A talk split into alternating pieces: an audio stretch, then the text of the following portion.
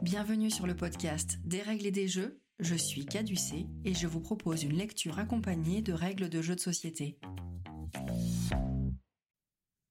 Aujourd'hui, je vous propose de découvrir le jeu de société Stella, sorti dans vos boutiques favorites en novembre 2021.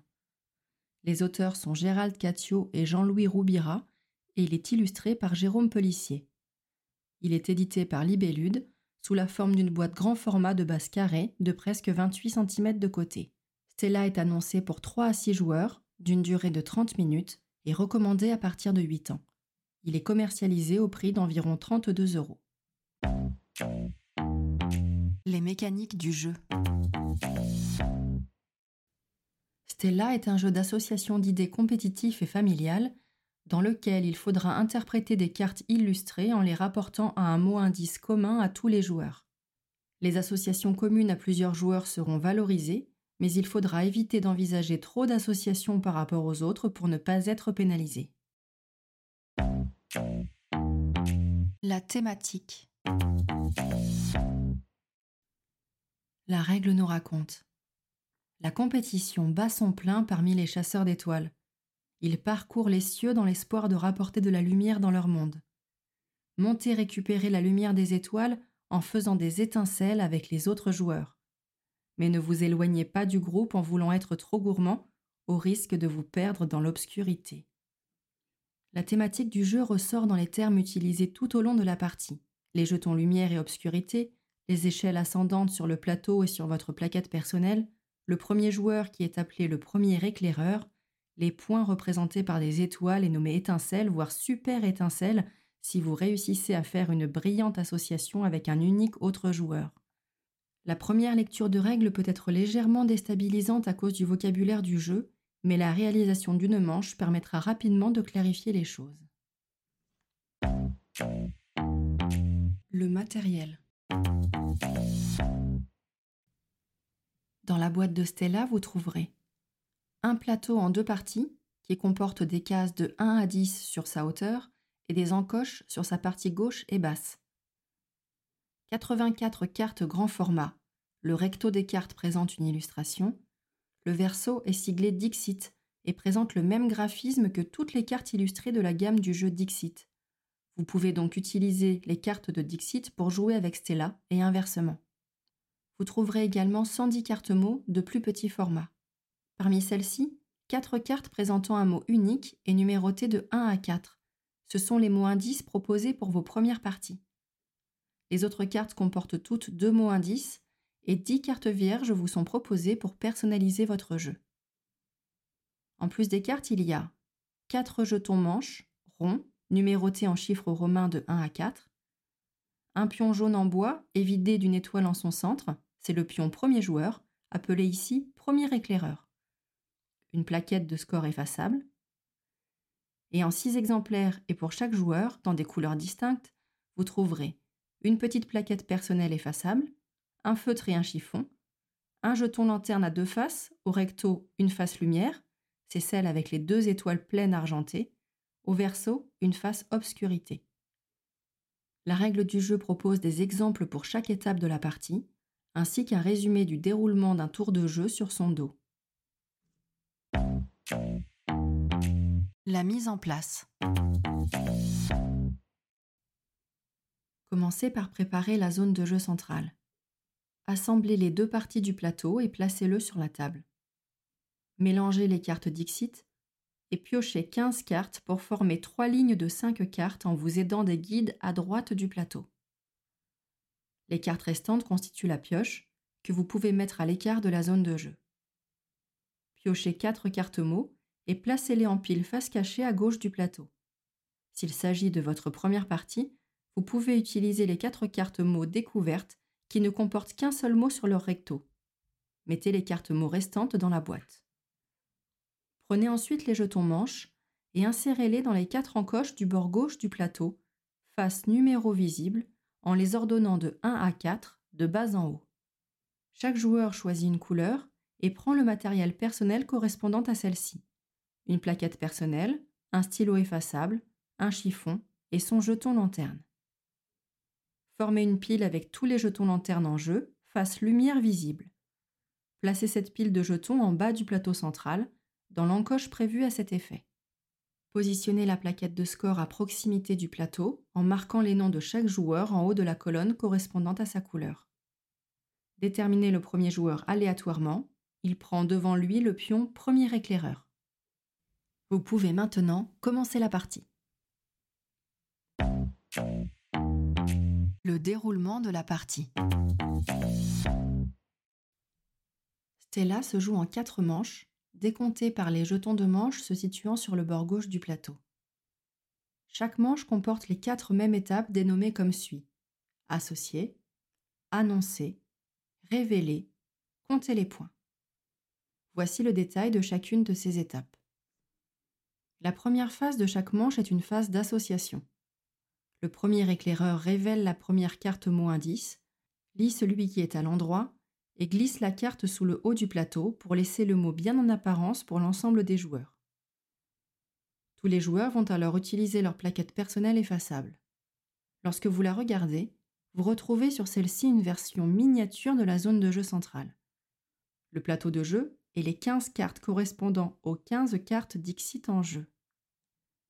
Essayez d'orienter votre plaquette de sorte à ce qu'elle reproduise le plateau de votre point de vue, dans le même sens en fonction de votre position autour de la table.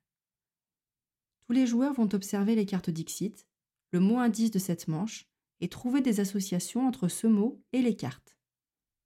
Vous pouvez laisser libre cours à vos réflexions en cherchant des similarités de couleurs, d'ambiance, de concepts, des parallèles dans les personnages, les détails des illustrations. Une fois arrêté sur vos choix, marquez d'une croix les cases de votre plaquette personnelle qui représentent pour vous ces associations avec le mot-clé. Veillez bien à garder votre plaquette secrète, pour que les autres joueurs ne puissent pas savoir les associations que vous avez retenues. Lors de cette phase, vous pouvez choisir entre une et dix cartes. Lorsque vous avez terminé, signalez-le en posant votre feutre près de votre voisin de gauche. Quand tous les joueurs ont terminé cette phase, on passe à l'étape suivante, la phase d'annonce. Lors de la phase d'annonce, tous les joueurs vont annoncer combien de croix ont été cochées sur leur plaquette. À ce stade, gardez toujours votre plaquette cachée de la vue des autres joueurs.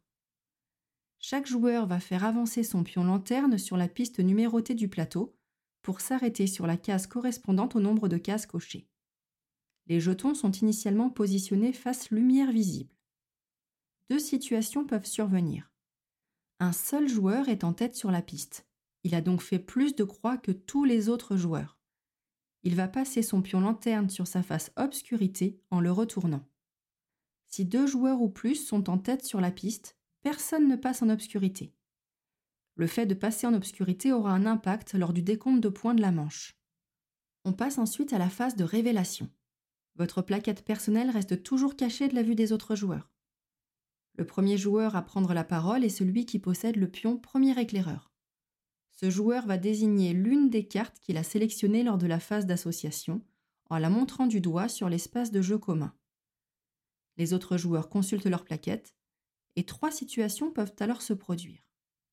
Première possibilité, l'étincelle. Si plusieurs joueurs ont aussi sélectionné la carte désignée, ils obtiennent une étincelle. Tous les joueurs concernés, y compris l'éclaireur, remplissent deux étoiles de la case en question sur leur plaquette. Deuxième possibilité, la super étincelle. Si strictement un seul autre joueur a sélectionné la carte désignée par l'éclaireur, ils marquent tous les deux deux étoiles plus l'étoile bonus, celle entourée d'un cercle, sur la case correspondante à la carte de leur plaquette. Troisième possibilité, la chute. Si aucun autre joueur n'a sélectionné la carte désignée par l'éclaireur, celui-ci chute. Il ne remplit aucune étoile sur sa plaquette et ne pourra plus en remplir pour le reste de la manche. Il doit toutefois garder sa plaquette en main, car les croix encore présentes sur celle-ci restent valables pour les autres joueurs qui n'ont pas chuté. Une fois sa phase de révélation terminée, c'est le joueur à sa gauche qui devient éclaireur. Il désigne à son tour l'une des cartes qu'il a sélectionnées.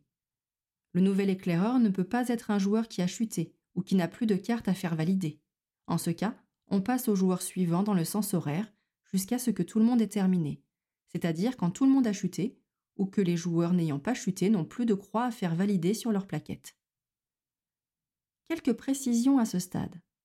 Lorsque vous êtes éclaireur et que vous désignez une des cartes que vous avez sélectionnées, essayez de proposer en premier celle qui vous semble la plus évidente, celle qui a le plus de chances d'avoir été choisie par vos partenaires de jeu.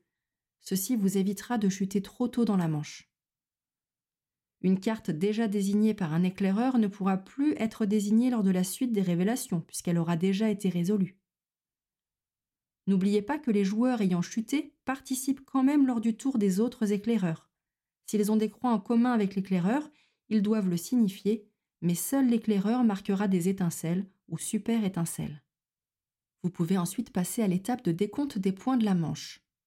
Attention, le joueur qui serait en obscurité sur la face de son jeton lanterne, celui qui avait annoncé le plus de cartes sélectionnées, ne comptera pas ses points de la même manière. Pour les joueurs qui ne sont pas en obscurité, chaque joueur va compter le nombre d'étoiles qu'il aura grisées lors des phases de révélation, y compris les étoiles bonus. Cela représente 2 points par étincelle, 3 points pour les super étincelles. Ce score est reporté sur la plaquette de score en regard de la ligne qui correspond à la manche en cours. S'il y a un joueur en obscurité, comptez les points de la façon suivante. Si le joueur n'a pas chuté, et qu'il a donc réussi à former des étincelles ou super étincelles avec toutes les croix de sa plaquette. Il compte son score normalement, comme les joueurs qui ne sont pas en obscurité. S'il a chuté, il marque un point de moins par étincelle ou super étincelle qu'il a réussi à former, c'est-à-dire deux points seulement au lieu de trois pour une super étincelle et un point au lieu de deux pour les étincelles. Reportez également ces points sur la plaquette de score. Lorsque tous les scores ont été notés pour cette manche, vous pouvez mettre en place la manche suivante. Remettez dans la boîte la carte mot utilisée pour la manche. Le pion premier éclaireur passe au joueur suivant dans le sens horaire. Sur la gauche du plateau de jeu, retournez le jeton manche de la manche qui se termine. Le verso de ce jeton vous indique la ligne de cartes Dixit qu'il vous faut maintenant remplacer. Retirez les 5 cartes désignées par le jeton et remplacez-les par 5 nouvelles cartes de la pioche replacez les jetons lumière sur le bas du plateau de jeu, et vous pouvez effacer entièrement votre plaquette personnelle et commencer la nouvelle manche. Lorsque vous aurez effectué quatre manches consécutives, c'est la fin de la partie. La fin de partie. À l'issue des quatre manches, et en utilisant la plaquette de score, faites le total des points marqués par les joueurs lors de chacune des manches. Celui qui a marqué le plus de points est déclaré vainqueur. En cas d'égalité, la victoire est partagée. Mon avis sur le jeu. Stella est une nouvelle proposition mécanique dans l'univers du jeu Dixit. Si vous connaissez déjà Dixit, vous ne serez pas perdu. Pour ma part, j'ai complètement écarté Dixit au bénéfice de Stella. J'ai pu en récupérer toutes les cartes qui sont parfaitement compatibles. Le fait d'avoir un mot commun imposé sur lequel réfléchir pour les interprétations facilite à mon sens la démarche pour les plus timides, et il est toujours intéressant d'écouter les justifications de certains choix d'association. Il faudra s'interroger sur ce que les autres joueurs pourraient imaginer pour essayer de matcher au mieux avec vos partenaires. La mécanique de chute du joueur qui proposerait une carte que lui seul a retenue amène une touche stratégique intéressante. C'est pour moi une très bonne réinterprétation mécanique d'un jeu qui fonctionnait déjà très bien, mais que Stella vient astucieusement dynamiser. Maintenant que les règles du jeu n'ont plus de secret pour vous, prenez le temps de jouer et de vous amuser. Merci d'avoir écouté cet épisode et à bientôt pour un prochain Des règles et des jeux.